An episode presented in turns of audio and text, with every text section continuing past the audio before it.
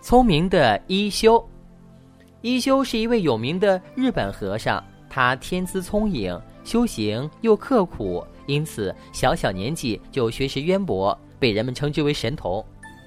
有个将军听说了一休，很不以为然，他不屑地说：“小小年纪嫩着呢，我倒要瞧瞧他能有多大本事。”于是他把地方官西右卫门叫到了将军府来。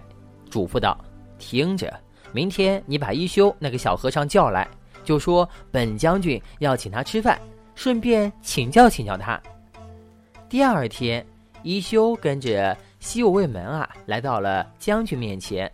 将军连正眼都没瞧一休一眼，便转身过去，从墙上取下一把宝剑。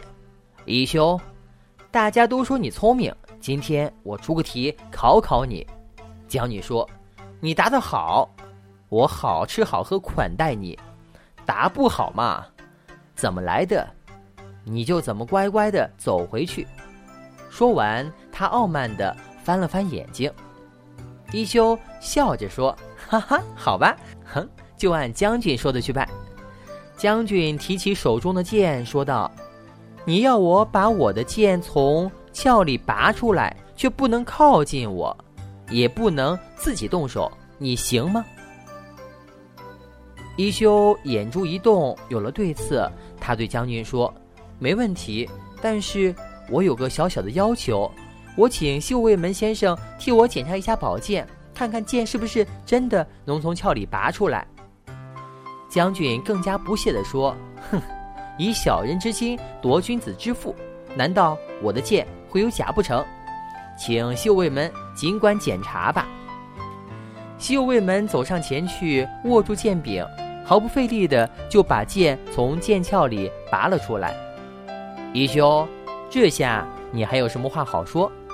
将军在一边冷笑着：“别再耍花招了，快点想办法吧。”一休笑嘻嘻地说：“哼，将军，我已经赢了。”什么？将军吃惊地问：“你看。”一休指着秀卫门手里的剑说：“我一没有靠近你，二没有自己动手，已经委托秀卫门先生把剑从您的剑鞘里拔出来了。”将军哑口无言，只好说：“请用餐吧。”小朋友们，傲慢的将军最终还是输给了聪明的一休。我们不应该轻视任何人，因为每个人都会有他的长处和优势呢。